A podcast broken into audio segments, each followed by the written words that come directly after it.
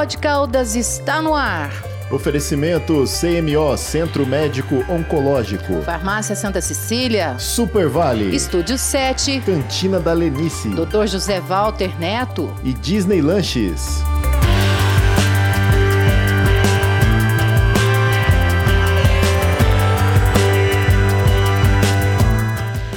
Bem, pessoal? Passaram bem? Nós estamos bem e preparados para mais uma edição do Pod Caldas. E hoje vamos abordar um tema que aflige muitas pessoas: a ansiedade. Fazendo pesquisas, descobrimos que a ansiedade é diferente da depressão. Se você já passou por uma crise e às vezes confundiu com uma outra doença, fique ligado, porque você pode estar sofrendo de ansiedade.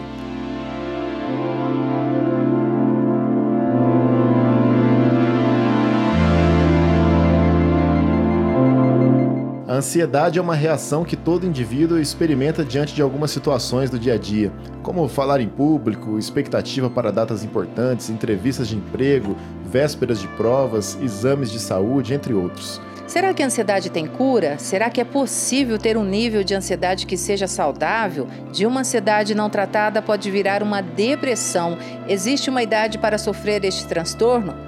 Estas e outras perguntas serão respondidas ao longo deste nosso programa. Meu nome é Marcela, sou psicóloga da Associação dos Deficientes Físicos de Poços de Caldas, professora universitária na Unifeob e psicóloga clínica. A ansiedade é um estado mental natural que vem para nós como uma resposta do nosso sistema nervoso frente ao imprevisto, a uma situação nova há incertezas, como uma tentativa de preparar esse sistema nervoso para situações que envolvem um certo tipo de risco, que esse sistema nervoso interpreta como situações de perigo. Ou seja, a ansiedade é vital, a ansiedade ela também nos protege. A ansiedade ela, ela faz parte né, do nosso estado vital, da nossa autopreservação. Mas muitas vezes esse nível de ansiedade, ele alcança um nível de desequilíbrio. E aí nos deparamos com essa ansiedade patológica. Ou seja, é como se a todo tempo esse estado mental que nos prepara, né, diante da possibilidade do risco, que nos protege dessas situações imprevistas, como se esse estado a toda hora, em qualquer situação, mesmo em situações ditas neutras, que não representem qualquer perigo a nós, esse, essa reação do corpo ela vem para mim e é como se a todo tempo esse sistema nervoso interpretasse esse ambiente como ameaçador. E o que, que acontece nesse momento? Esse sistema nervoso ele desencadeia várias reações para preparar o meu corpo para lutar e fugir desse ambiente, já que ele entende que esse ambiente representa, ele está trazendo algum risco. Então, essa ansiedade desproporcional, a, quando ela é muito intensa e ela é frequente, ou seja, como se a todo tempo eu tivesse o meu alarme de autopreservação disparado, desencadeando sensações né, desencadeando sintomas físicos, sintomas emocionais, sintomas comportamentais e cognitivos que preparam o meu corpo para lutar contra essa situação de perigo. Muitas vezes, esse medo, esse nervosismo, essa preocupação que, que surge para nós em decorrência desse estado de ansiedade né, desequilibrado, desencadeia em nós até mesmo estados de crise, aonde fugimos, né, perdemos total controle sobre todos esses sintomas. Além disso, essa ansiedade, então vamos pensar, existe aquela ansiedade, né, saudável que justamente nos proporciona para nos propulsiona para agir, nos move justamente porque ela nos coloca ali para agir, dá um estado ali de, de até certo ânimo e que nos coloca para agir. Essa seria esse estado de ansiedade saudável.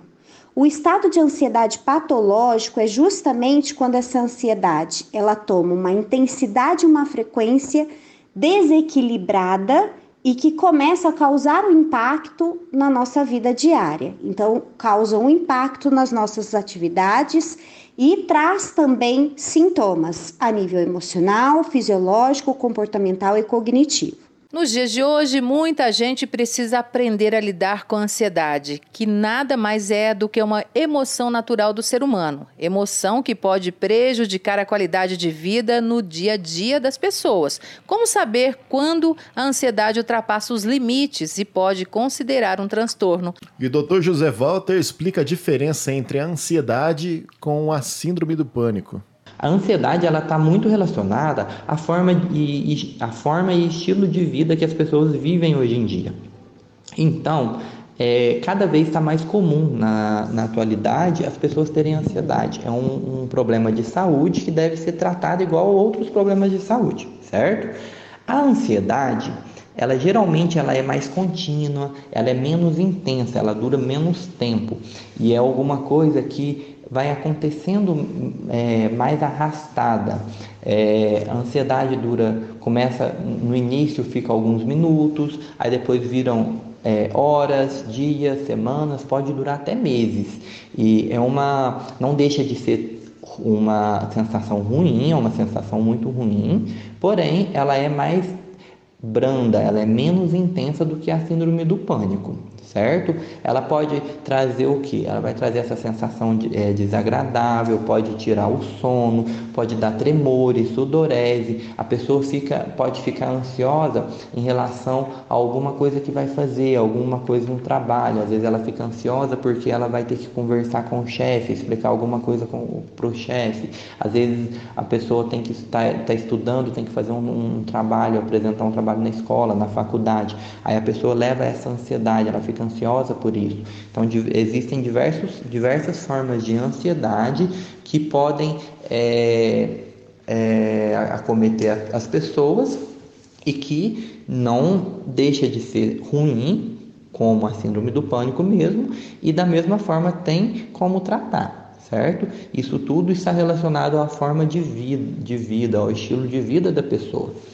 Agora o pânico, o pânico, a síndrome do pânico já é algo mais tensa, mais intensa, é algo mais súbito, é uma coisa extremamente intensa, é súbito, acontece na hora ali. Então, o pânico ele começa, você começa a sentir uma crise de ansiedade, começa a se sentir mal e dentro de alguns minutos, cerca de 2 a 5 minutos, 10 minutos no máximo, a pessoa está no pico da, do, da crise, entendeu? Ela já está extremamente desagradável.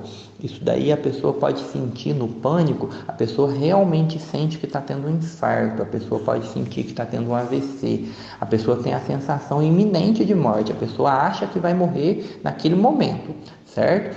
Chega a, a, a perder totalmente a sanidade mental, a pessoa não sabe quem que ela é, ela não sabe onde ela está, ela não sabe o que está acontecendo, a pessoa fica extremamente fora de si mesmo certo?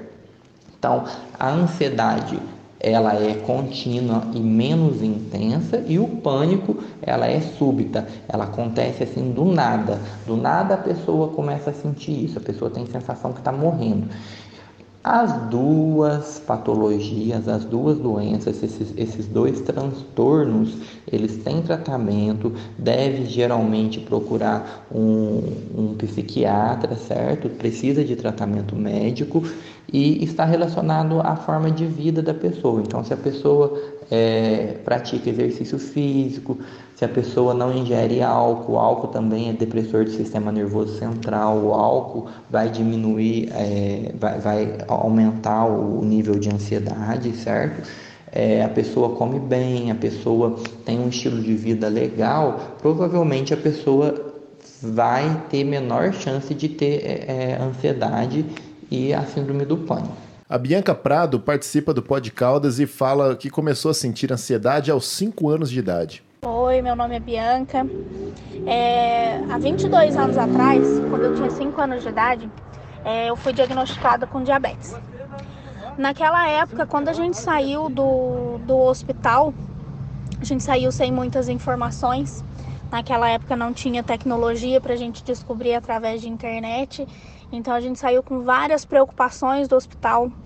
É, tivemos que mudar bastante a alimentação, mudar, na verdade, nossa vida toda. E a partir daí ficamos todos com essa questão da ansiedade, né? Porque não sabemos, não sabíamos como lidar com tudo isso.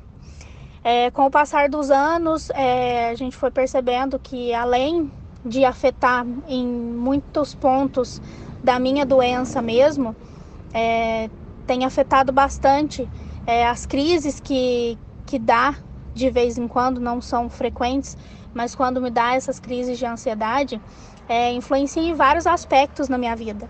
Influencia tanto na, na parte das minhas glicemias por conta da minha doença, influencia é, por diversas vezes no, na área profissional, influencia no meu emocional, na parte social. Então, assim, tem sido bastante desafiador é, essa questão. E hoje em dia mesmo, é, as crises que eu tenho, é, os sintomas são tão claros como é, uma falta de ar, um, assim, quando o coração começa a disparar, que dá aquele tacardia, você já pode saber que está tendo uma crise de ansiedade por algum motivo.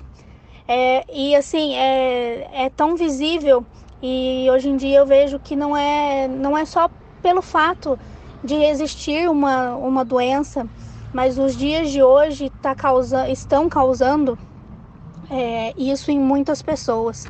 E eu tenho visto que está cada vez maior essa questão.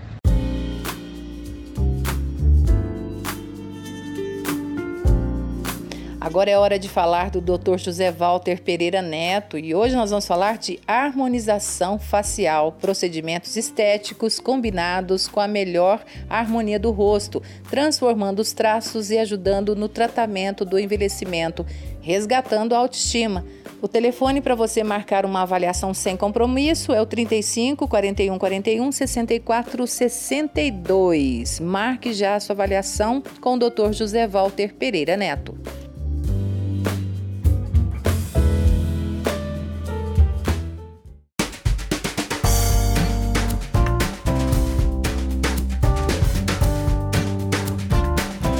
E vamos às promoções da semana no Super Vale Supermercados. Tomate salada 13,49 o quilo.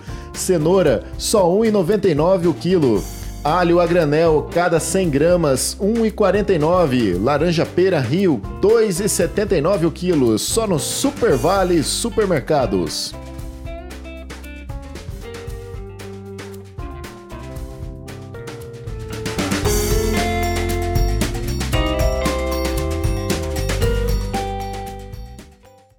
Se a sua ansiedade não lembrasse você de estudar, talvez você não se sentiria pressionado o suficiente para se dedicar ao estudo e passar na prova.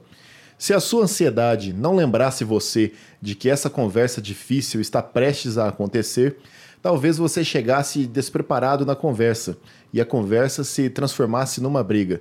Logo, a ansiedade pode ser saudável quando ela ajuda você a se preparar para um perigo real do futuro. Vamos ouvir mais um relato de uma pessoa que sofre de ansiedade, Edna Leite.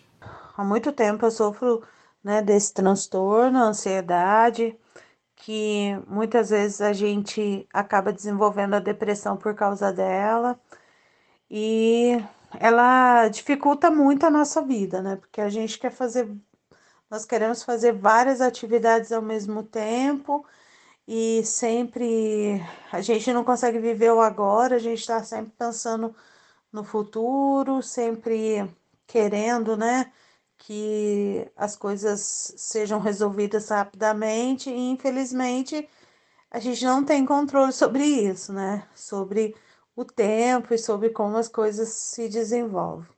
E nesse tempo de pandemia, é, tudo isso se tornou muito mais complexo, né? É, isso tudo aflorou com muito mais força, porque eu, além de sofrer de ansiedade, depressão, eu já eu sou diabética, então é, sou paciente de risco, meu pai também, então a gente teve que lidar com, com esse com esse perigo eminente, né, de pegar o vírus e de se contaminar e ao mesmo tempo de ter que fazer as nossas tarefas de alguma forma, né? Então, isso prejudicou a, a minha rotina, porque eu sempre fui uma pessoa muito ativa, viagens, compromissos, reuniões, e de repente me vi fechada é, em casa, com é, ainda sem saber lidar né, com tudo isso, e, é, e aí eu pensei, poxa, como é que a gente lida, né? Como é que faz? A minha diabetes começou a subir muito, porque é, sem atividade física, muito embora a gente saiba que pode fazer em casa, eu acabei que não fiz e eu detesto, eu faço por obrigação. Então, eu não queria voltar para a medicação porque é uma luta. Não estou dizendo que é errado tomar medicação, muito pelo contrário, é bom. Mas eu optei por tentar controlar ela de alguma forma sem precisar me, me medicar, né? Então, comecei a fazer meditação. É, no começo foi dificílimo, foi dificílimo meditar e parar e respirar, mas é, agora já, já vejo isso com muita mais. Eu já faço com muito mais facilidade, assim, sabe? É, é muito mais tranquilo para mim agora meditar, principalmente porque eu entendi, né, o processo da meditação, de parar, respirar, prestar atenção na respiração. Só o fato de prestar atenção como a gente está respirando isso me ajudou, fez um bem incrível. É, comecei a bordar, né? Eu já bordava desde os quatro anos de idade, mas aí a bordar em casa também isso me fez ficar mais tranquila, mais calma, dedicar a costura. Então, assim, a fazer as atividades que eu já fazia, só que agora, né, com mais afinco, né? E o bordar sempre é, relati é relaxante e é terapêutico. Então, o bordado fez uma diferença enorme na minha vida. É, comecei a fazer alguns cursos aleatórios no, é, online, assim, sobre várias temáticas diferentes, para ocupar meu tempo, ocupar a cabeça e poder abstrair um pouco do, do que a gente está, desse cenário tão cruel que a gente está vivendo, né? E mas como todo mundo, eu tenho os meus altos e baixos, então tem dia que que é difícil, tem dia que é muito difícil, mas a gente vai vivendo um dia de cada vez. Isso no começo da pandemia, é, eu escutei, escutei o Frei Beto falando disso, né? Que ele, quando foi preso na época da ditadura, ele ficava no começo ele ficou nervoso, mas depois ele entendeu que ele tinha que viver o dia e que fosse um dia de cada vez, né? E assim eu tô fazendo. Eu penso que é só mais um dia, é, é hoje, eu vivo hoje e tentando lidar com essa ansiedade dessa forma, abordando, respirando e fazendo cursos que falam de outros assuntos dos quais eu não dominava. Será que a capacidade de sentir ansiedade é algo universal, Renan? A ansiedade prepara o nosso corpo para um perigo no futuro? Para quem não me conhece, eu sou Gustavo Custódio, sou enfermeiro. Como o tema proposto é ansiedade, eu já trago uma pergunta: qual é o impacto da ansiedade em tempos de pandemia? Então, pessoal, com, é, com a chegada da Covid-19, ocorreram várias mudanças ou seja, na rotina, mudanças de hábitos, novas adaptações, medos, inseguranças e aí a ansiedade. E falando um pouco como profissional da saúde, tudo começou quando tivemos que é, parar tudo, nos reinventar. No meu caso, tive que mudar, trazer novas estratégias de trabalho, com a chegada do home office. E por aí várias perguntas começaram a surgir. Por exemplo, como que será daqui para frente e agora? Como não, não perder minha qualidade do trabalho e manter é, a efetividade? E por, e por trás de todas essas perguntas, ou questionamentos, surgiam os sentimentos de medo, insegurança e ansiedade. Já um outro cenário, vivenciado pelos profissionais que atuaram e atuam na linha de frente, apresentou diversas situações que deixavam ansiosos e com medo. Em cima desse assunto, eu observei que tinha um estudo realizado recentemente que mostrava as oito possíveis fontes de ansiedade pelos profissionais de saúde. Primeiro ponto que era que destacou foi a, o acesso aos equipamentos de proteção individual, ou seja, o uso dos IPIs. Seguindo aí, era estar exposto à doença e transmiti-lo aos seus familiares. Terceiro, seria o um medo de não ter acesso aos testes diagnósticos caso apresentasse algum sintoma e assim infectar os seus colegas de trabalho. Outro ponto que se destacou foi a insegurança sobre o que acontecerá, no caso desses profissionais e seus familiares, caso desenvolvesse a doença. Seguindo aí, era a preocupação também sobre os cuidados com seus filhos e familiares com relação quando a sua carga horária de trabalho se podia aumentar. Tinha preocupação também sobre a necessidade de ver sua família né, com relação ao abastecimento enquanto estiverem sob maior demanda de trabalho. Uma questão também que colocou foi é, se conseguiria desempenhar suas atividades caso se fosse transferido para um outro setor que não fosse da sua área. Ou seja, aquele funcionário que estava acostumado a trabalhar na clínica médica se sentir seguro, com medo, ansioso, ansioso de ser transferido, por exemplo, para UTI. E por último aí era restrição no acesso à informação e à comunicação sendo que é, a Covid-19 foi, é uma doença nova que gerou muita insegurança e por ser um assunto novo, né, tem ter poucos estudos com comprovação científica. Eu acredito que se realizasse essa mesma pesquisa no tempos de, é, que estamos vivendo hoje, talvez novos eixos de fontes de ansiedade serão acrescentados, como por exemplo aí será a questão da vacina, a, com relação ao uso do, do, oxigênio, que está em falta em alguns campos de atuação, né? E outros fatores também que desencadeiam a ansiedade no caso dos profissionais de saúde. Precisamos falar também da ansiedade tóxica. Ela passa do nível saudável para o agudo. A ansiedade pode ficar tóxica toda vez que você tem sintomas físicos de ansiedade e tem preocupação excessiva relacionada a um problema. Mas essa preocupação não se transforma em atitudes práticas para resolver esse problema. Primeira estratégia: aceitar. Aceitar as emoções, reconhecer as emoções, entender que diante de toda essa situação nova, imprevisível, que tirou todas as nossas é, certezas, que tirou todo o nosso planejamento, é muito importante aceitar que virão esses sentimentos, conhecer esses sentimentos e reconhecer esses sentimentos. É importante pensarmos que quando eu paro, reconheço esses sentimentos e principalmente eu aceito, eu também busco os meus recursos de enfrentamento. Eu também posso olhar para cada sentimento que prime num primeiro momento pode me parecer negativo, para ressignificá-lo, para enxergar em cada emoção, em cada sentimento, o seu aspecto positivo. É super importante estabelecer um equilíbrio entre o trabalho e a vida pessoal.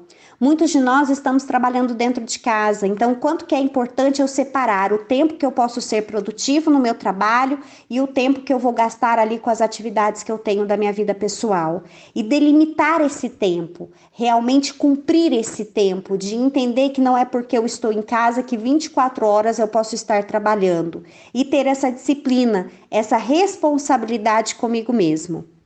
Lidar com a preocupação e prevenir a ansiedade. Então, de que forma que eu lido com a preocupação e previno a ansiedade? Entendendo que é preciso eu reconhecer o pior que pode acontecer daquela situação.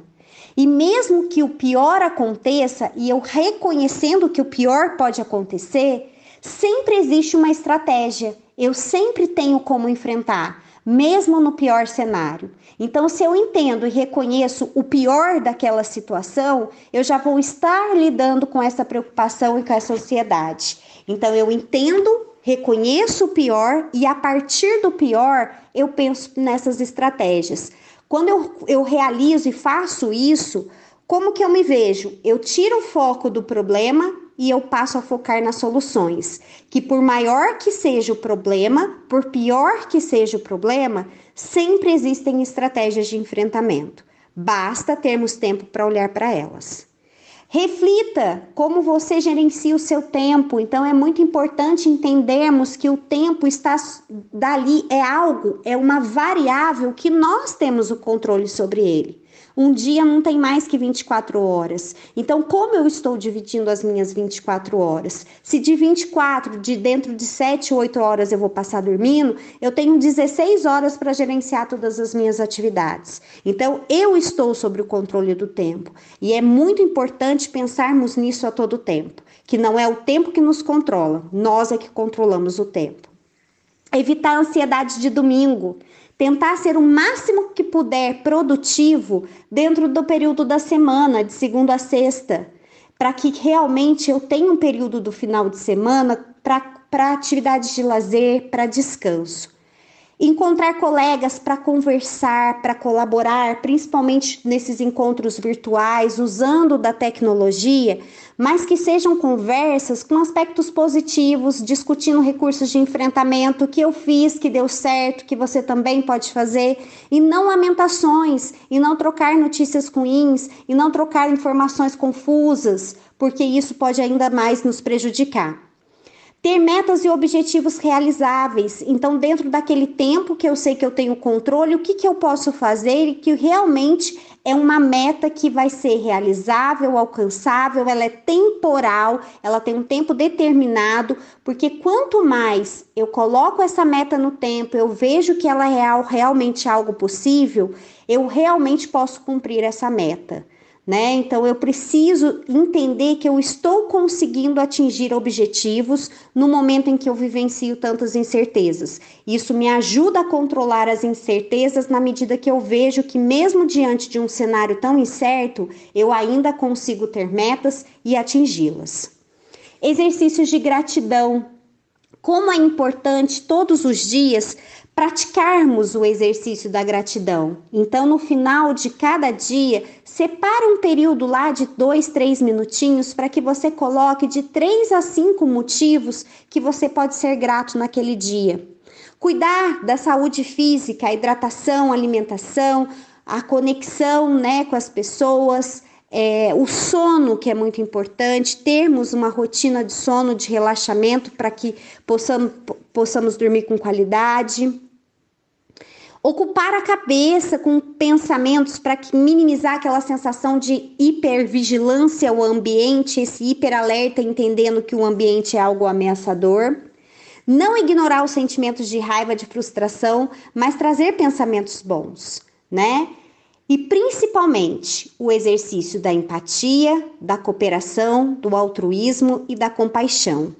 A empatia no sentido de se colocar no lugar do outro, sentir como o outro, inferir o pensamento do outro, para que realmente eu traga ali conexões afetivas e seguras nesse momento que cada um de nós precisa tanto dessas conexões.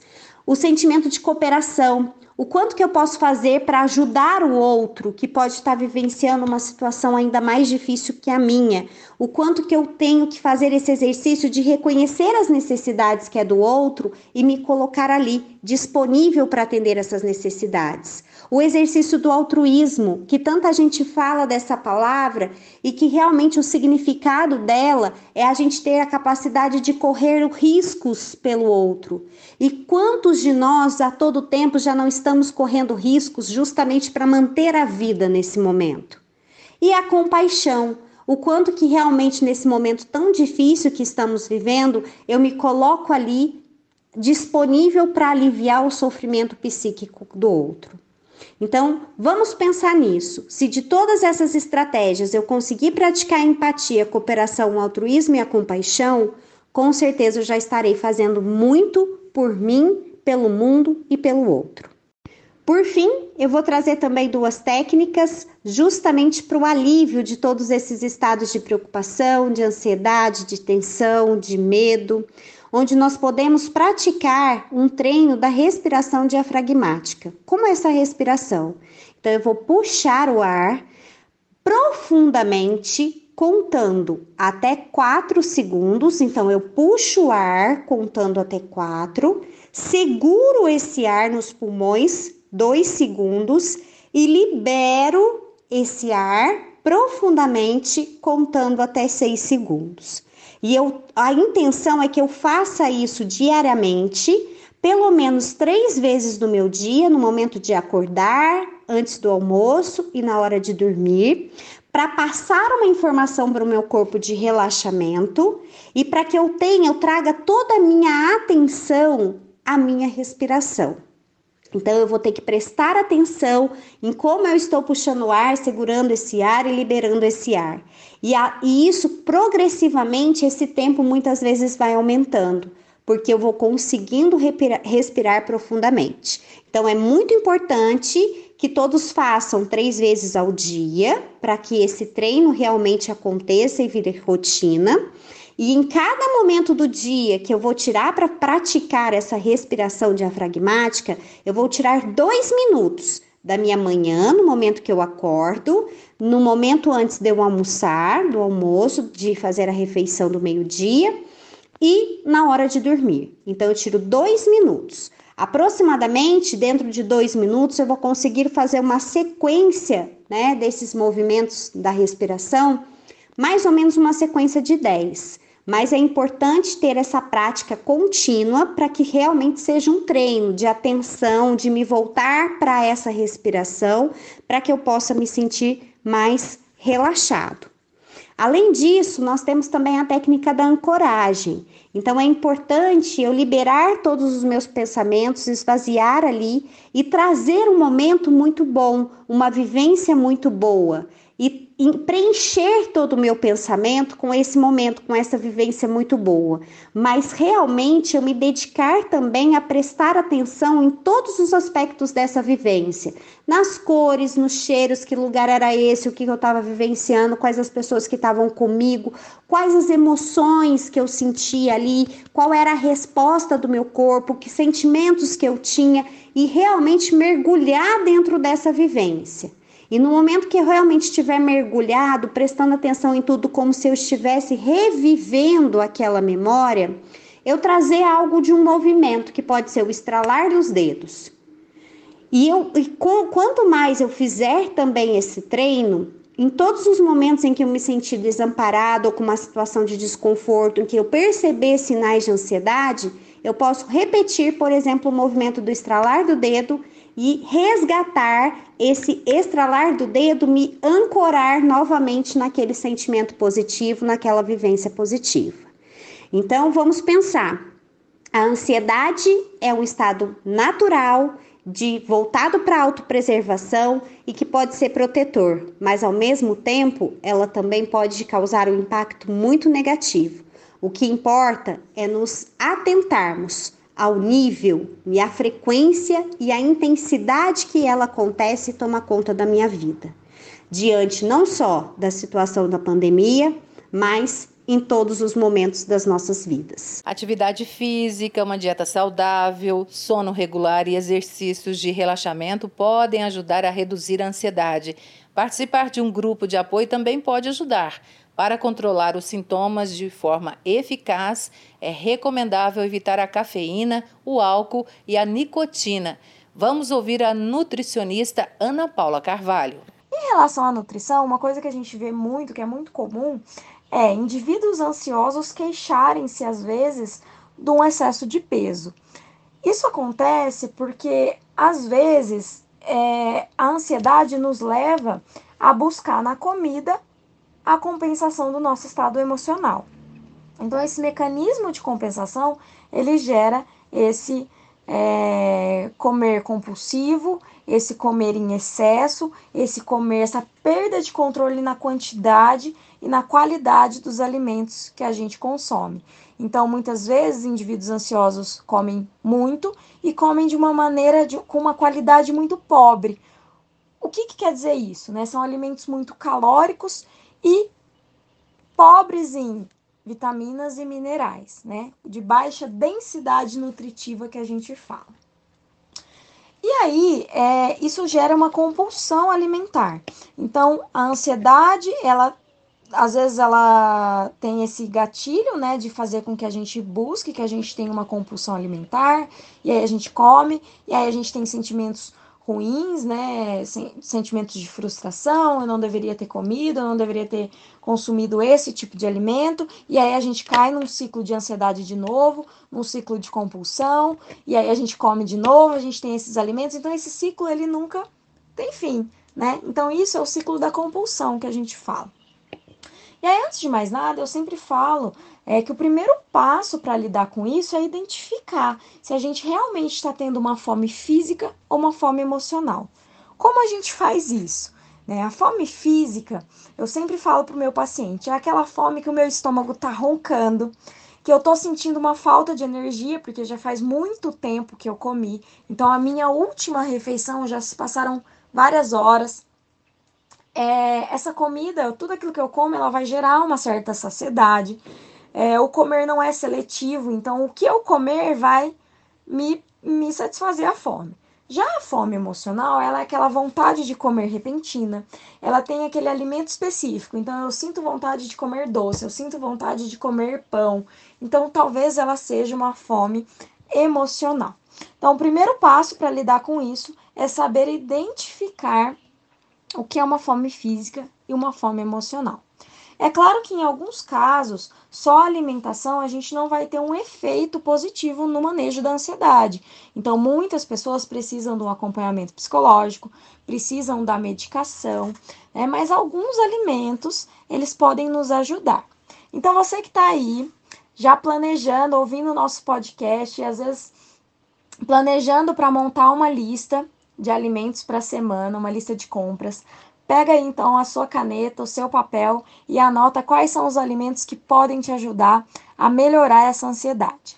Volto a dizer que não é um único alimento, mas é uma prática alimentar saudável.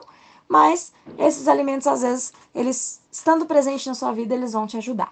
Então, são eles: o primeiro bloquinho de alimentos, os alimentos ricos em triptofano. O que, que é o triptofano? Ele é um aminoácido que vai gerar é, uma, uma melhor produção de um neurotransmissor chamado serotonina, que é o neurotransmissor que atua no nosso humor. Tá bom, o que, que significa isso? Significa que consumir alimentos ricos em triptofano vão ajudar no nosso humor. Quais são esses alimentos? Então eu posso citar aí a banana, o brócolis, é, cereais, o kiwi, aveia, soja, os, os laticínios, né, o leite, os queijos, o grão de bico, a berinjela, são vários alimentos ricos em triptofano. Além disso, outro bloquinho de alimentos são os alimentos ricos em magnésio, que também vão ajudar no nosso sistema nervoso central. Então, os alimentos ricos em magnésio são todos os vegetais, principalmente os vegetais verde escuro, como espinafre, chicória, as sementes e oleaginosas, né? Então a gente tem aí a semente de abóbora, a semente de girassol, oleaginosas, que são as castanhas.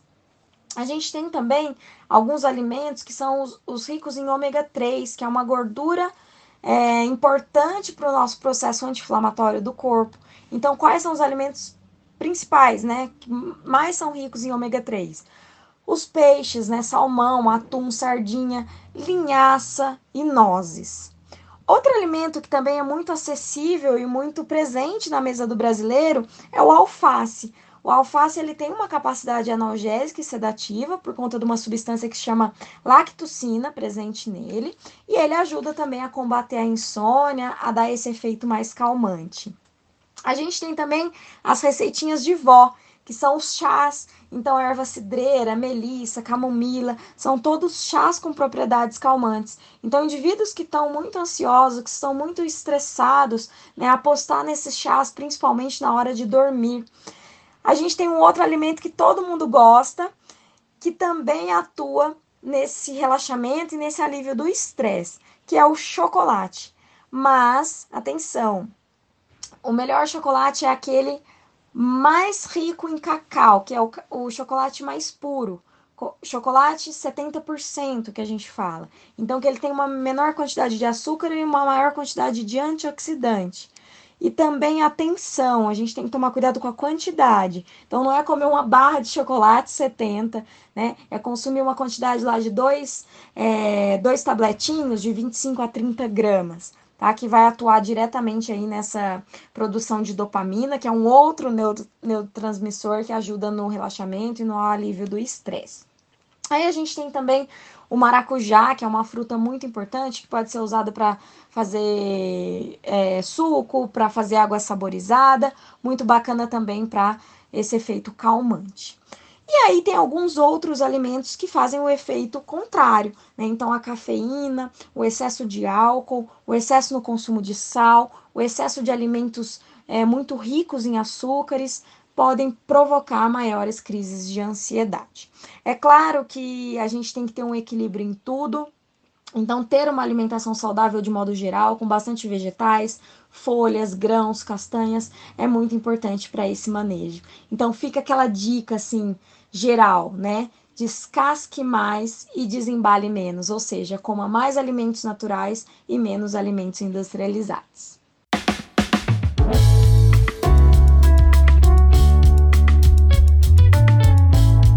E agora é hora da cantina da Lenice, lugar gostoso de ir com a família para comer aquela comidinha caseira. Lá na cantina da Lenice, por apenas 20 reais você come à vontade. Tem várias opções de carne, acompanhamentos, suco e sobremesas. E ainda aquele pastelzinho feito na hora. O professor Alexandre mandou eu dizer para você, viu, Renan, que você não precisa ficar com vergonha quando for lá, não. Você pode comer à vontade, viu? Eu que falei para ele que agora que você tá perdendo a vergonha o próximo vai ser de dois, três pratos de uma vez. é, hoje eu estive lá, ele serviu a gente muito bem e já aproveitei e comi até um pouquinho além da conta, viu?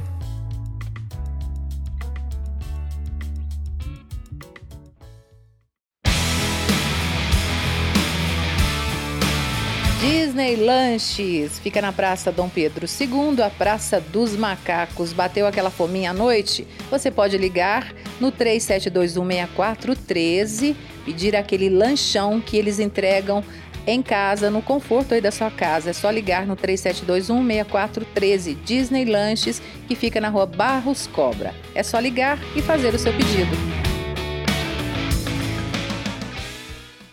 A ansiedade também está cada vez mais presente na vida das crianças e adolescentes. Como trabalhar e ajudar os pequenos a lidar com este transtorno? Olá, meu nome é Larice Junqueira Mendes de Carvalho, sou pedagoga. Nós poderíamos começar a falar como que essa ansiedade se manifesta em crianças. Crianças, elas são, não, são ansiosas por natureza. Por exemplo, no carro elas sempre perguntam a cada cinco minutos quanto tempo falta para terminar a viagem, se a gente está chegando em determinado lugar. Na própria escola podem sentir dor de barriga em dias de prova, algo incômodo por não conseguir resolver um problema imediato. Em casa, geralmente ficam rodando né, a cozinha até o jantar, perguntando: tá pronto? O que falta? Né? A vontade de antecipar situações e a excitação pelo que está por vir fazem parte do desenvolvimento infantil, mas até um limite. Quando começam a gerar sofrimento e atrapalhar o dia a dia, pode ser um sinal de um problema maior. E o que eu sempre falo para as mães, né, diante dos atendimentos, é que nós temos que ficar muito preocupados aos sinais, porque existe uma linha muito tênue entre a ansiedade e o transtorno de ansiedade.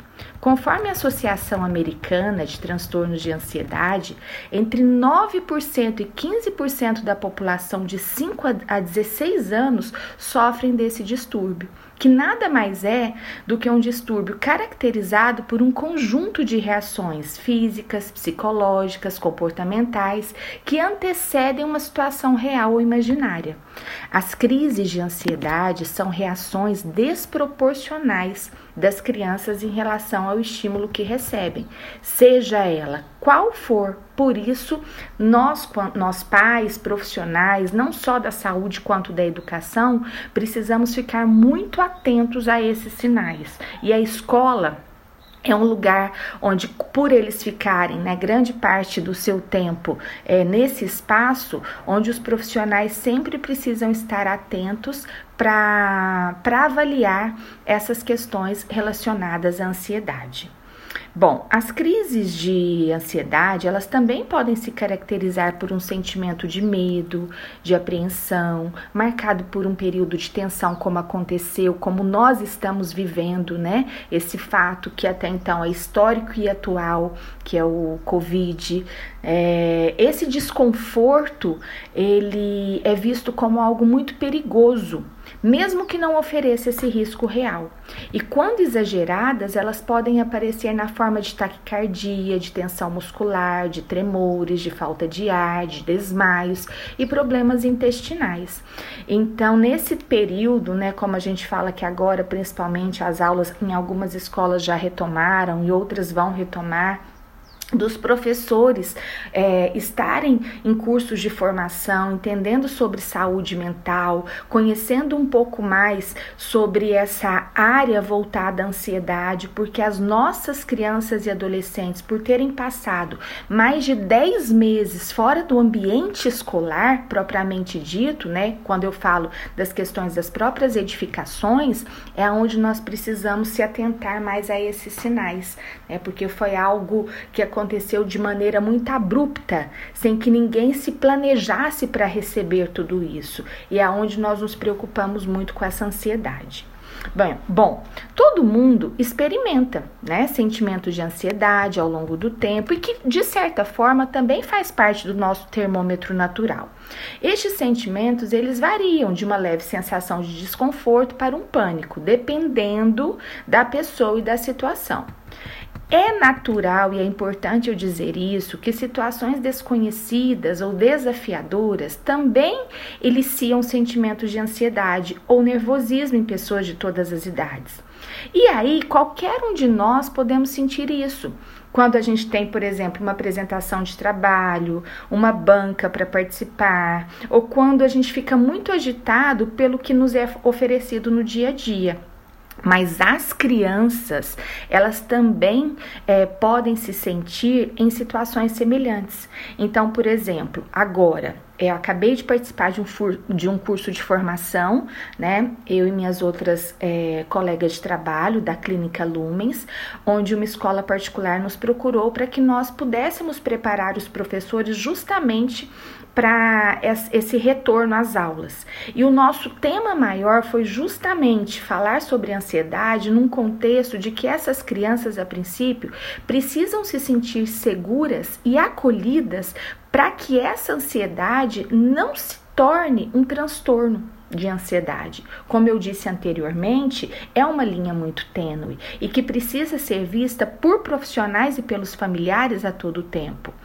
Então, é, diante de tudo, de, de todas essas questões que eu estou aqui trazendo para vocês, é, situações da vida diária, elas podem desencadear ansiedade normal, né? Mas o que a gente não pode é deixar com que essas situações se sobressaiam e levam a um transtorno.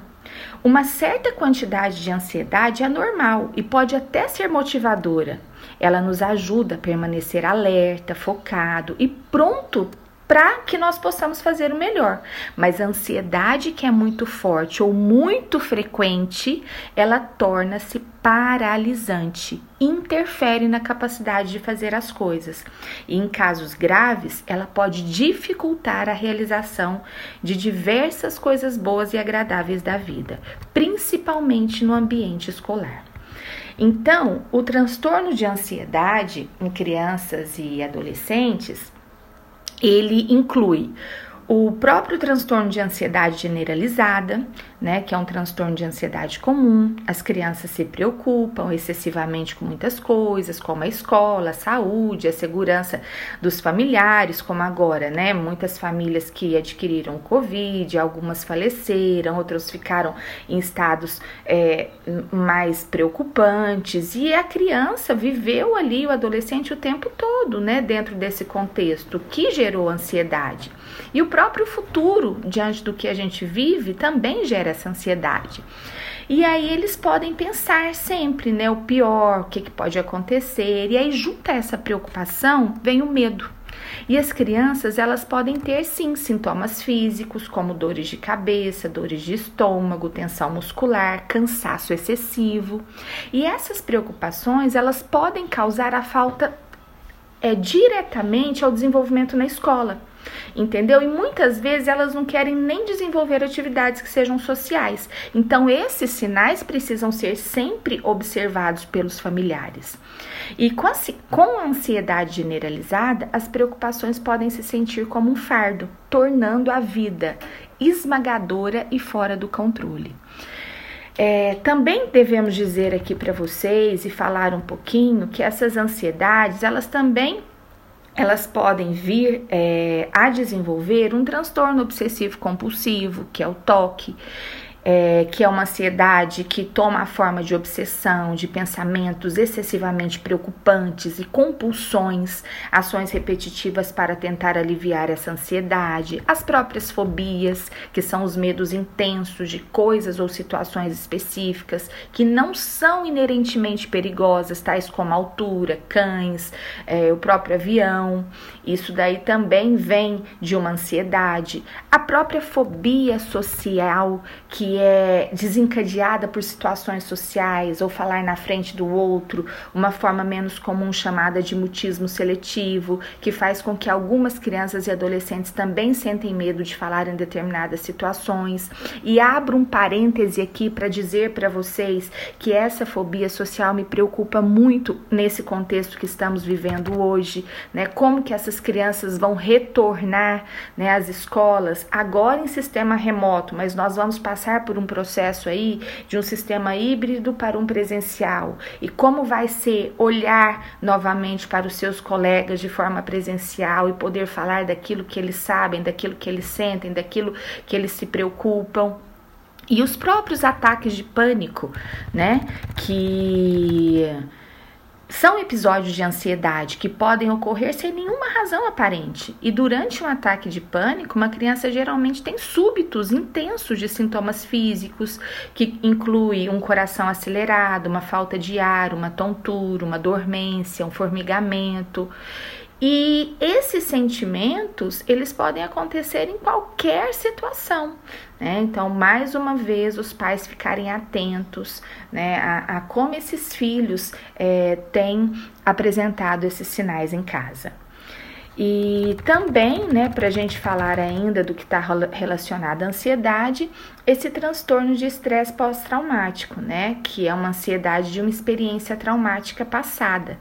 Então, os sintomas incluem flashbacks, pesadelos, medo, fuga de evento traumático que causou ansiedade que todos eles estão relacionados a uma desorganização funcional dos pensamentos de uma criança e de um, e de um adolescente. E, e aí vale a pena trazer para vocês também é, como saber se esses problemas é, são de ansiedade. Então, eu gostaria de colocar aqui para que os pais ficassem muito atentos à questão alimentar e ao sono dessas crianças e adolescentes, porque uma das manifestações da relação entre ansiedade e compulsão alimentar é a, é a síndrome alimentar noturna.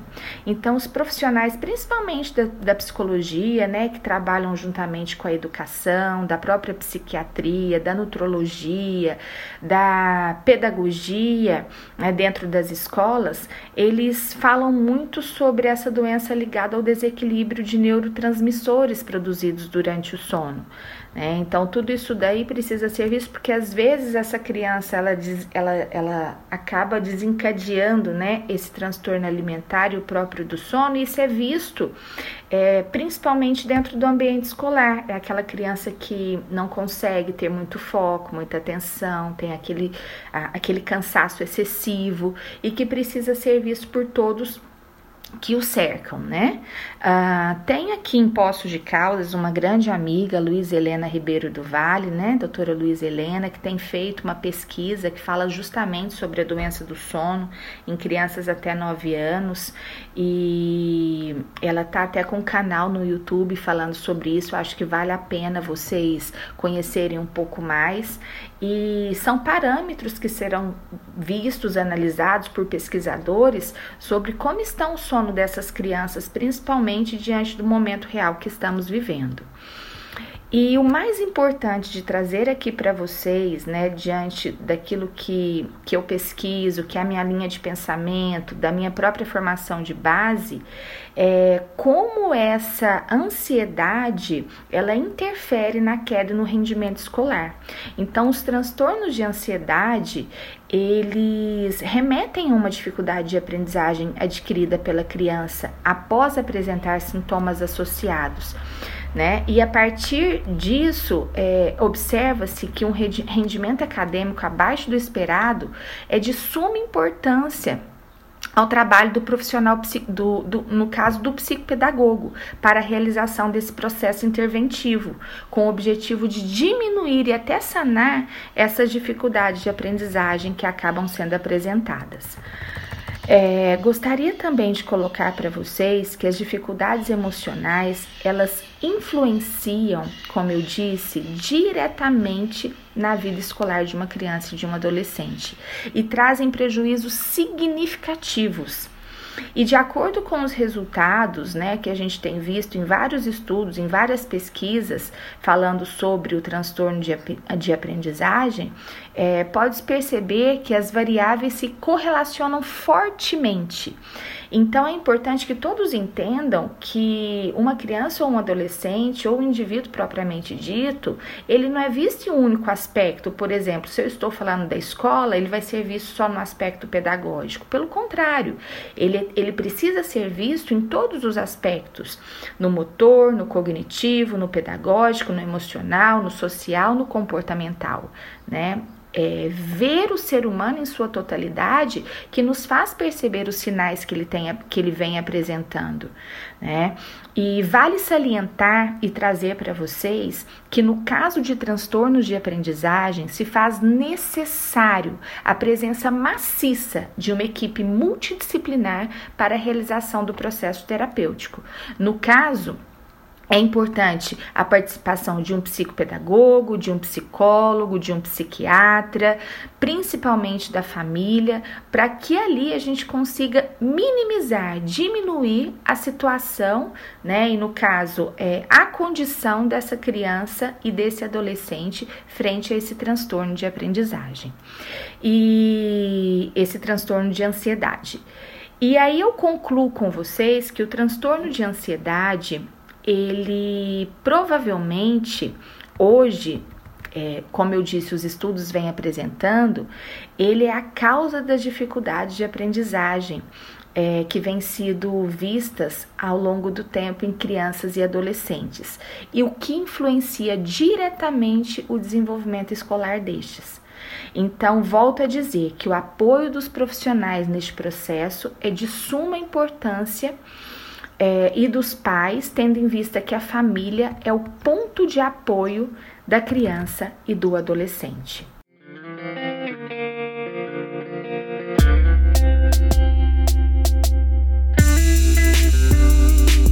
E agora vamos ao Momento Saúde com o nosso apoiador CMO, o Centro Médico Oncológico, na Avenida Benedito Ottoni, no Jardim dos Estados. Momento Saúde. Oferecimento CMO Centro Médico Oncológico, Avenida Dr. Davi Benedito Ottoni, 640, Jardim dos Estados. Olha, então nós vamos ouvir agora a terapêutica holística Cássia Witt, que vai passar para a gente algumas técnicas de como aliviar os sintomas crônicos da ansiedade. Aflição, medo, estresse, tudo causado por incertezas. E o nosso corpo reage com aumento dos batimentos cardíacos, da pressão, pupila dilatada, pelos arrepiados, diminuição da saliva. O animal, ele retorna, ele vai ao ataque e logo em seguida ele retorna ao estado de origem, calmo. o ser humano, ele sempre tem muitos estímulos e ele fica no será. E esse será que vai acontecer isso? Será que vai acontecer aquilo? E o corpo não consegue descansar, a mente sempre está ligada. E como nós podemos manter esse autocontrole, trazendo um relaxamento em busca do equilíbrio? A depressão muitas vezes ela está ligada à nossa mente no passado, às nossas emoções no passado. A ansiedade ela está no futuro. E para mantermos o equilíbrio, através da respiração, que é o meio de comunicação entre o lado externo e o interno, a gente pode estar com a nossa energia mais no presente, no aqui e agora. E a gente pode estar fazendo vários exercícios dessa maneira como a observação na natureza. Observar sem, sem muito questionamento, deixar os pensamentos irem e virem.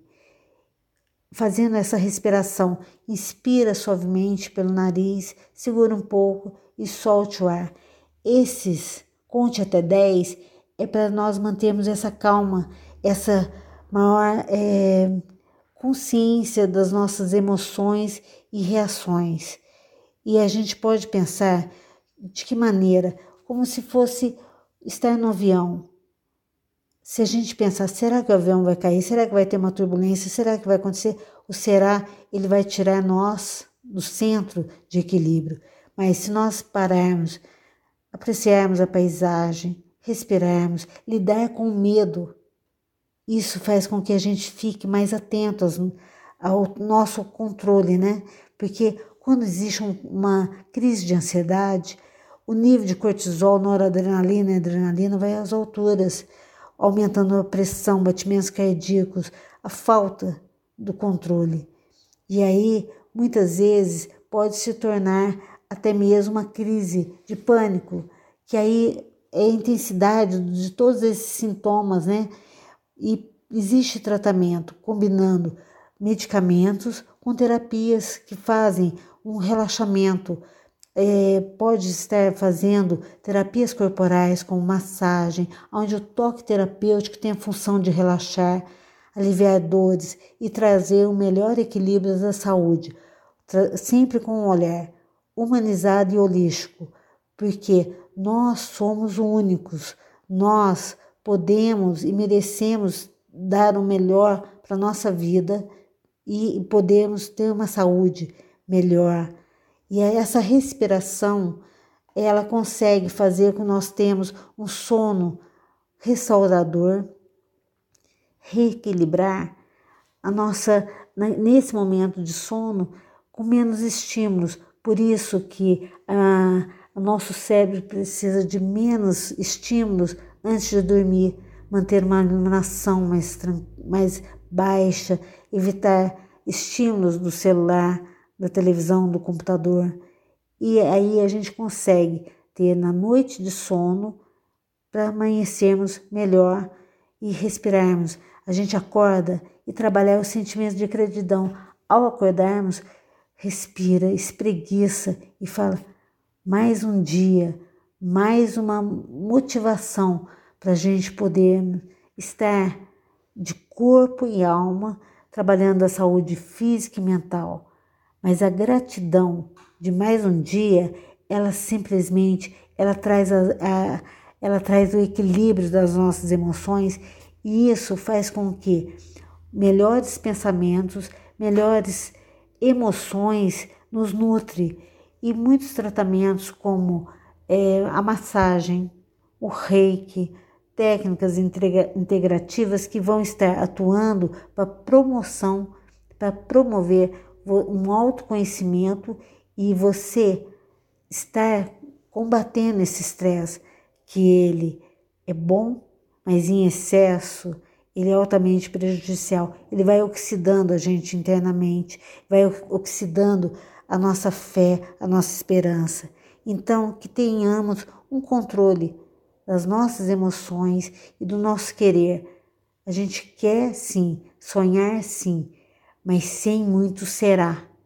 Um passo de cada vez, uma atenção de cada vez no que a gente está fazendo, a observação do que nós realizamos, na hora de se alimentar é sentir a comida, trabalhar as nossas percepções sensoriais e sermos felizes. Como já ouvimos aqui, que a ansiedade vai dando sinais, muitas vezes não ligamos para isso. E é aí que mora o grande perigo. Pessoas que praticam exercícios físicos regularmente têm de 30% a 50% menos chances de desenvolver um transtorno de ansiedade do que pessoas que não praticam. Corpo e mente sentem esta exaustão. Vamos ouvir a fisioterapeuta Camila Capone. Se trata de um problema de saúde muito sério, com sintomas psíquicos e físicos também, o que atrapalha toda a vida produtiva do indivíduo e traz muito sofrimento. Alguns sintomas são insônia, falta de concentração, constante vivência do passado, preocupação excessiva, irritabilidade, falta de ar, tontura, enjoo, fadiga, calafrios e atenção muscular. Este último acontece porque os músculos ficam tensionados, prontos para reagir a uma ameaça, porque a pessoa ansiosa transmite justamente essa mensagem ao cérebro, ao sentir medo sem motivo aparente. É o medo do que ainda não aconteceu. Sempre que estamos em situação de risco, nosso sistema nervoso ativa a chamada reação de luta e fuga, e ocorre a ativação do sistema nervoso autônomo e algumas modificações fisiológicas no organismo. Essa resposta é responsável pela manutenção da vida e é extremamente importante, até mesmo para nos proteger. Quando estamos com medo, por exemplo, e ocorre um aumento da atividade das glândulas sudoríparas, aumentando o suor, o corpo fica mais liso, escorregadio, dificultando que a presa seja agarrada. O problema é estarmos constantemente nesse estado, sem necessidade, sem o perigo real. Atenção, nada mais é do que uma resposta do organismo a um perigo.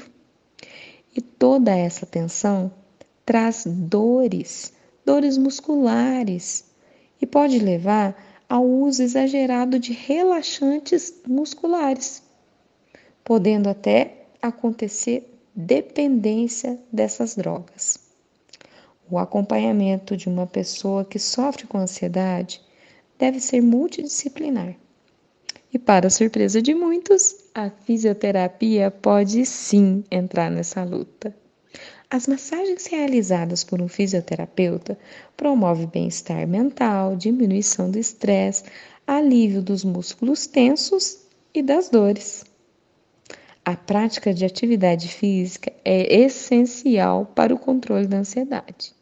E não é por acaso, pois ao movimentar o corpo, você libera substâncias que são capazes de melhorar seu bem-estar.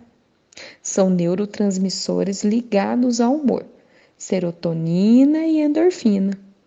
Por isso, manter, manter o corpo em movimento é muito importante, tanto para a saúde física como para a saúde mental, principalmente para quem possui transtorno de ansiedade.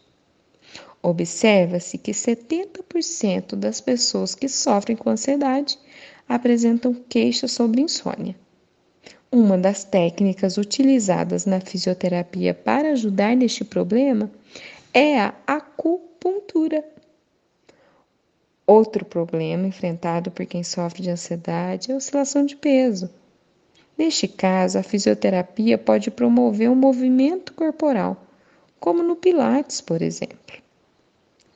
Nos estados de ansiedade, a respiração fica mais focada na parte superior do corpo, mais rápida e curta. A falta de ar também é um sinal clássico. Trabalhar a respiração pode ajudar no controle da ansiedade, de duas formas. A primeira é fisiológica mesmo, já que o estado de ansiedade ativa áreas do cérebro que estimulam a hiperventilação, ou seja, Inspiramos com mais rapidez e menor volume. O esforço consciente para mudar isso ajuda a acalmar.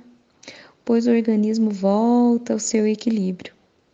O outro ponto é que, ao tornar sua respiração consciente, traz sua atenção ao momento presente. Ponto este muito ressaltado no Mindfulness, que são técnicas que induzem a atenção plena no momento presente e que auxiliam ao combate da ansiedade. Nisso tudo, a fisioterapia pode ajudar. É importante investir em alongamentos da musculatura que envolve a caixa torácica. Tirar momentos para respirar lentamente.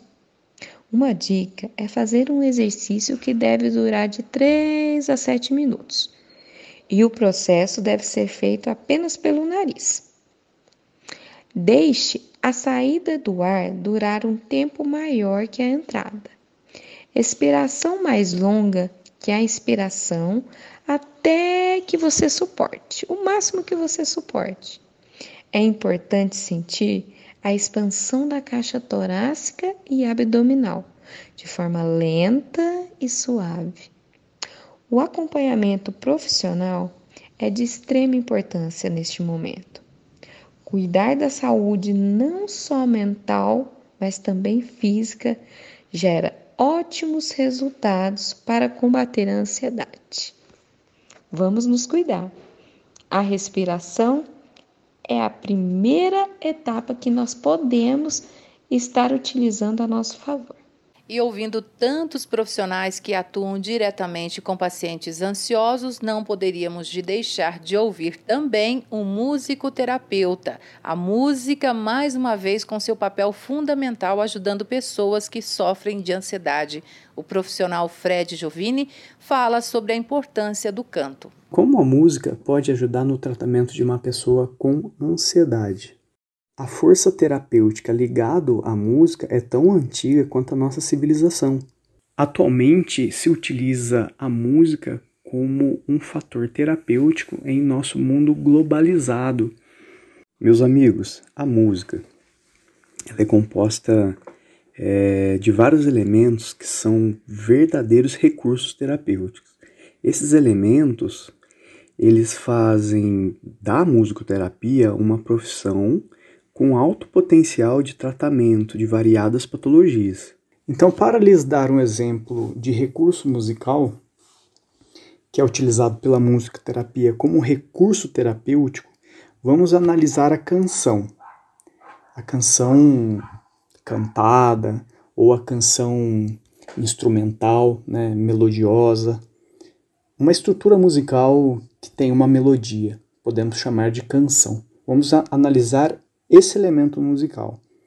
Qual a, o efeito né, é benéfico que a canção pode trazer para uma pessoa, é, como uma pessoa que tenha, no caso, uma ansiedade, uma pessoa que está acometida por uma certa angústia, né, tristeza.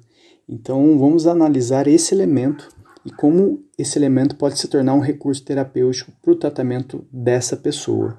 Bom, para isso, eu vou pedir ajuda para o meu amigo, colega de profissão, também musicoterapeuta, o Ronaldo Mileco. Ronaldo que escreveu um livro bastante simpático, bastante é, é, interessante, que se chama É Preciso Cantar. O Ronaldo nesse livro ele fala sobre a importância do canto, como o canto o ato de cantar pode trazer determinados benefícios para alguém, para quem é, é, busque né, essa, essa, essa atividade. Né? Então, é, então eu abro aspas, porque eu vou ler exatamente o que o Ronaldo escreveu. Então, abre aspas. Vivemos a adolescência marcada geralmente por impulsividade, contestação, idealismo, paixões arrebatadoras e primeiras experiências amorosas. As canções que registram essa época, quando são relembradas, passam a trazer consigo recordações da fase mais bonita da vida. acreditamos ser essas canções uma forma de resgatar um pouco da potência e da intensidade da juventude que geralmente se contrapõe ao desânimo. Então, o que o autor ele quis dizer com essas palavras, né? o que o Ronaldo quis dizer e nos ensinar com esse texto? A juventude, a adolescência, é, é vivida com bastante intensidade, né? Cujos momentos são forjados aí por sensações e sentimentos mais intensos diante da descoberta das novas experiências, né? diante da energia de quando você é jovem, dos sonhos, todas essas vivências são particularmente vividas na adolescência. Quando esses momentos vividos com intensidade são regados à música, é, muito provavelmente aquela música ou canção que foi tocada no primeiro baile, que esteve presente no primeiro encontro amoroso, muito provavelmente essa canção será registrada na memória daquela pessoa até a vida adulta. E qual a importância disso? Se na vida adulta essa pessoa vem a ter um quadro de ansiedade, ou depressão, ou tristeza, que seja, muito provavelmente nessa situação se ela ouvir novamente aquela música que foi registrada na adolescência, essa pessoa terá possivelmente a lembrança daquele momento que foi vivido sem as angústias da vida adulta, né? Que foi vivido naquele momento é, é feliz, né? Intenso da vida. O que traz a sensação, muitas vezes, de que a vida foi boa naquele momento, né? E nem sempre foi como está, nem sempre foi é, angustiante, né? E pode ser diferente. Então, hábitos como ouvir música, ouvir o cantor favorito, ir a um concerto, né? botar a canção aí é, favorita e sair dançando pela sala, como nos velhos tempos, né? pode ajudar uma pessoa com ansiedade e depressão a esquecer dos problemas, nem que seja por, por enquanto durar a canção. Né? Então, essa é a contribuição desse elemento propriamente musical que traz né, um certo benefício, né, que interage diretamente com a memória do indivíduo e, e, causa todo esse efeito químico, esse efeito de lembranças, né, que, que muitas vezes é, é, influencia é, na nossa, na nossa, no nosso dia a dia, na nossa vida. Né? Então, uma contribuição aí né, da música para casos de quadro é, de pessoas com ansiedade e depressão. Então, meus amigos, a, a música é muito benéfica. Existem muitos aspectos benéficos é, que podem ser utilizados aí no dia a dia para o nosso bem-estar. Se você que está nos ouvindo se identificou com tudo que falamos aqui hoje, você pode estar sofrendo de ansiedade. A ideia é ajudar, alertar e o mais importante, levar informações e quebrar tabus e abordarmos assuntos abertamente, sem nenhum preconceito. É, sem nenhum preconceito mesmo, né? Porque tem muita gente que tem vergonha de se expor. E lembre-se, viu, gente? Procure um médico e busque ajuda. Não tome remédios sem antes passar por especialistas. O uso prolongado de medicamentos pode causar, além de dependência, alterações no sono, levando a uma piora da insônia e a sonolência excessiva durante o dia. Também pode piorar a ansiedade ansiedade e desencadear quadro de depressão e prejudicar a memória, atenção, concentração e raciocínio. Sobre a ingestão de medicamento para ansiedade e transtorno do pânico, crise do pânico, é necessário a avaliação médica. Não pode tomar medicamento sem avaliação médica. Então, no caso do pânico, geralmente é necessário uma avaliação no pronto-socorro, no, no, hospital, onde vai ser medicamento para conseguir cessar essa, essa crise. E na ansiedade, geralmente dá algum ansiolítico, algum, faz um tratamento mais prolongado com o médico. Mas é necessário receita médica e principalmente acompanhamento médico. Agora deixa eu falar da Farmácia Santa Cecília, tradição em medicamentos manipulados há mais de 50 anos aqui em Poços de Caldas. Eu tomo os meus suplementos da farmácia Santa Cecília e você, o que está esperando para você fazer os seus manipulados na farmácia Santa Cecília, que fica bem no coração de Poços de Caldas, Assis Figueiredo 887.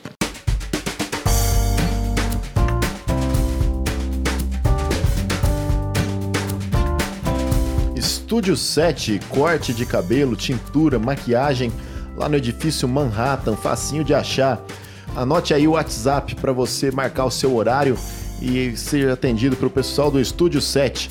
35 DDD 991 35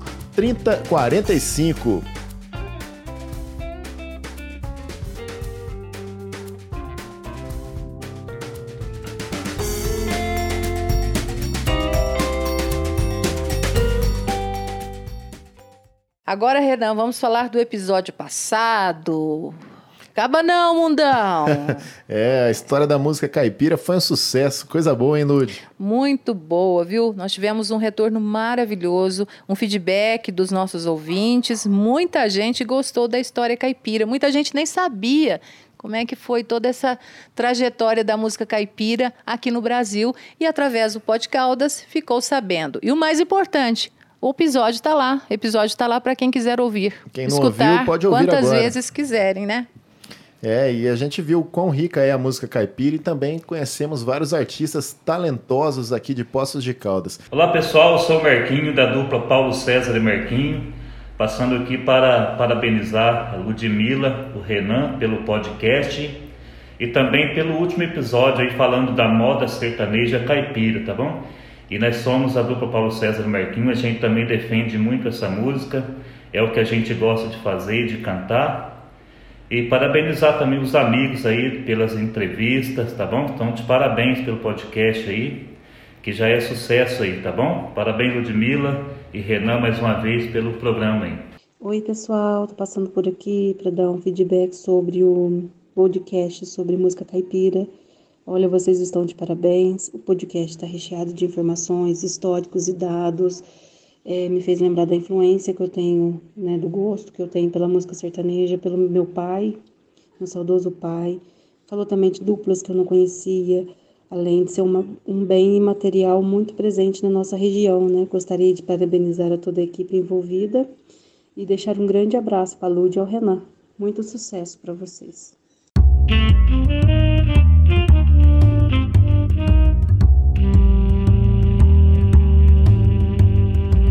Tati Moda Íntima aqui no Pod Caldas. A Tati Moda Íntima também tem a loja virtual tatimodaintima.com.br e a loja física fica na Marechal Deodoro 16 no centro de Poços de Caldas. E aí, pessoal, tudo bem? Eu sou a Duda e eu sou a Miri. E se liguem porque tá começando mais um Tati Soluções. Meus amores, viemos trazer para vocês hoje um produto sensacional de tecnologia mesmo, gente. Na verdade, é uma calça. Quer dizer, não é uma calça, é a calça. Essa é a calça de infravermelho longo. E você sabe qual que é o benefício que ela vai trazer para vocês? A Mary vai explicar pra gente. Estão vendo esses quadradinhos? São eles que têm um infravermelho. Esse infravermelho vai fazer toda a diferença na sua vida. Para você que trabalha muito tempo em pé, muito tempo sentada, essa peça vai auxiliar nas suas dores musculares, vai eliminar totalmente as dores nas costas também. Ela trata, gente, a fibromialgia. Para você que tem que fazer esse tratamento, essa calça é magnífica. E para a gente terminar o programa de hoje de forma leve, vamos ouvir a participação da, can da cantora Edna dos S. Não, Santos. É que Nossa. eu... ah, não, essa aí sem do Santos. Tá escrito E para terminar o programa de forma leve, vamos ouvir a participação da cantora Edna dos Santos com sua linda voz, Renan. É assim que tinha que falar. Olha, a Lud escreveu aqui Edna dos S, vírgula, É que ele untos, fugiu da escola. untos. Ele fugiu a da pessoa escola. foi falando. Untos.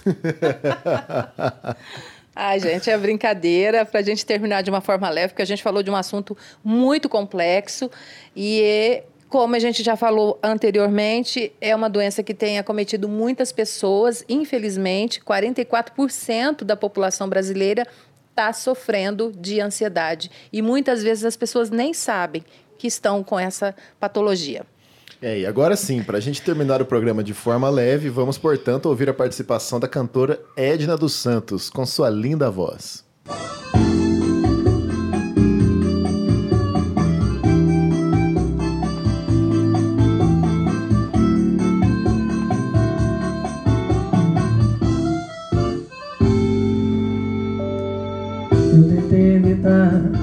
pior pudesse acontecer. Mas você me encostou na parede.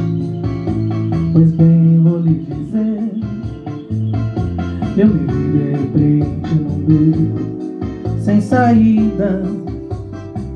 Do teu coração banida. Resolvi não mais sofrer. Quantas vezes senti no teu corpo outro perfume?